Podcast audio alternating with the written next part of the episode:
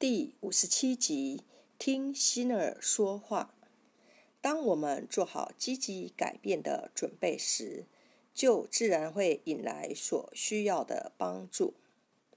我愿意改变和成长，我愿意学习新事物，因为我不了解他们。我愿意丢掉不再适合我的旧观念。我希望自己能对某些状况说再见。我知道我可以更像自己，不是指变得更好，因为那样暗示我还不够好，而是变得更像原来的我。成长和改变是精彩刺激的，即使我必须面对心里的一些痛苦，也无妨。重要的是，此刻你想什么，相信什么，即说什么。这些想法和言语会创造你的未来。你的想法会形成明天、下星期、下个月、下一年的经验。它只是一个想法，而想法是可以改变的。你有多少次拒绝对自己抱正面想法呢？当然，你也可以拒绝对自己抱负面想法。有人会说：“我没办法阻止一个想法呀。”其实你能，只需下定决心去做。当你想做些改变时，不必和原有的想法对抗。当有负面的声音浮现时，你可以说谢谢你的参与，但不让他取得控制权。不过也别否认他的存在。你可以说好，你在那儿，但我想做点别的。我不要再陷进去。我想创造另一种想法，不必和旧想法奋战，承认他们，并超越他们。你父母已经在他们所知范围内尽力而为了，他们没法教你他们自己也不懂的事。如果你父母不懂得爱自己，自然也没法教你怎么爱自己。我决定自己的未来，不论你的童年是美好的或不愉快的，现在只有你掌握着自己的命运。你可以把时间花在责怪你父母或早年的环境上，但结果只是让你陷在受害者角色里罢了。结果永远不会带来你所希望的改善。你现在的想法决定了将来。你可以创造一个无限欢乐的生活，也可以坐着等待消极和痛苦。你想要哪一个呢？小孩总是学大人样，你可以检视一下，是什么阻碍了你去爱自己，并且决意让它消失。你将会是孩子们的好榜样。我和我的孩子坦诚的沟通，和孩子保持畅通无阻的沟通管道是很重要的。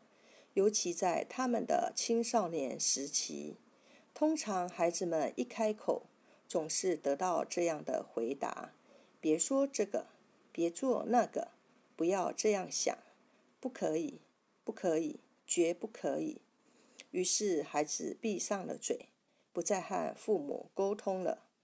几年后，他们长大了些，父母开始抱怨：“我的孩子什么也不告诉我。”为什么他们不说呢？因为沟通管道被阻塞了。开始注意听你说什么话，别说任何你不想在自己身上成真的话。我所做的每件事都是我选择的。把“必须”这个字从你的词汇和想法中去掉，因为这样可以使你减轻许多自己强加的压力。你说我必须起来，我必须做这个，就是给自己制造巨大的压力。换种说法，例如说，我选择去，会使你的人生观大大不同。而你做的每件事都是选择来的，也许看起来不是，事实上却是。我们在特定的时空来到这个星球，我们选择来此进修一项课程，就是提高我们的精神领域以及生命的发展之路，让爱的暖流流遍全身。回想你小时候度过的那个最美好的耶诞节，把这个记忆挑出来，仔细的审视，记住那些景象、气味和触觉，以及在场的人。你当时做了些什么事呢？要是不巧你没有这样的回忆，就编造一个，编的跟你想要的一模一样。注意你的心在想起这个特别的耶诞节时作何反应？也许那个耶诞节最美妙的地方在于，他的爱至今留存，让那股爱的暖流流遍你全身，把所有认识和关心的人都聚到你心中来，让他们也沉浸在爱之中。要知道。你可以把这股耶诞节的特别感觉随时随地带着。你就是爱，你就是暖流，你是光亮，你是精力。事实也正是如此。肯定你自己，在心中辟一块安全空间，信任自己，接受自己，可以创造一颗有生机的心。吸引更多有爱的人际关系，带来新工作，甚至使体重恢复正常。今天是完成的一天，我生命的每一刻都是完美完整的，有造物主的旨意在，没有什么是无法完成的。我和无限的智慧、无限的力量是一体的。我带着满足感醒来，知道我会完成今天从事的任务。我的每次呼吸都饱满，迎向今天的完成之路。我说的每句话都是完整的。我做的工作或负责的部分，都是以令我满意的方式完成。我并不是在荒郊野外独自挣扎。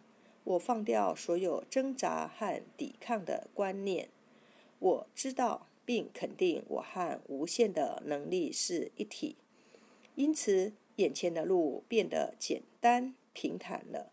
我接受许多未曾谋面的朋友给予的帮助。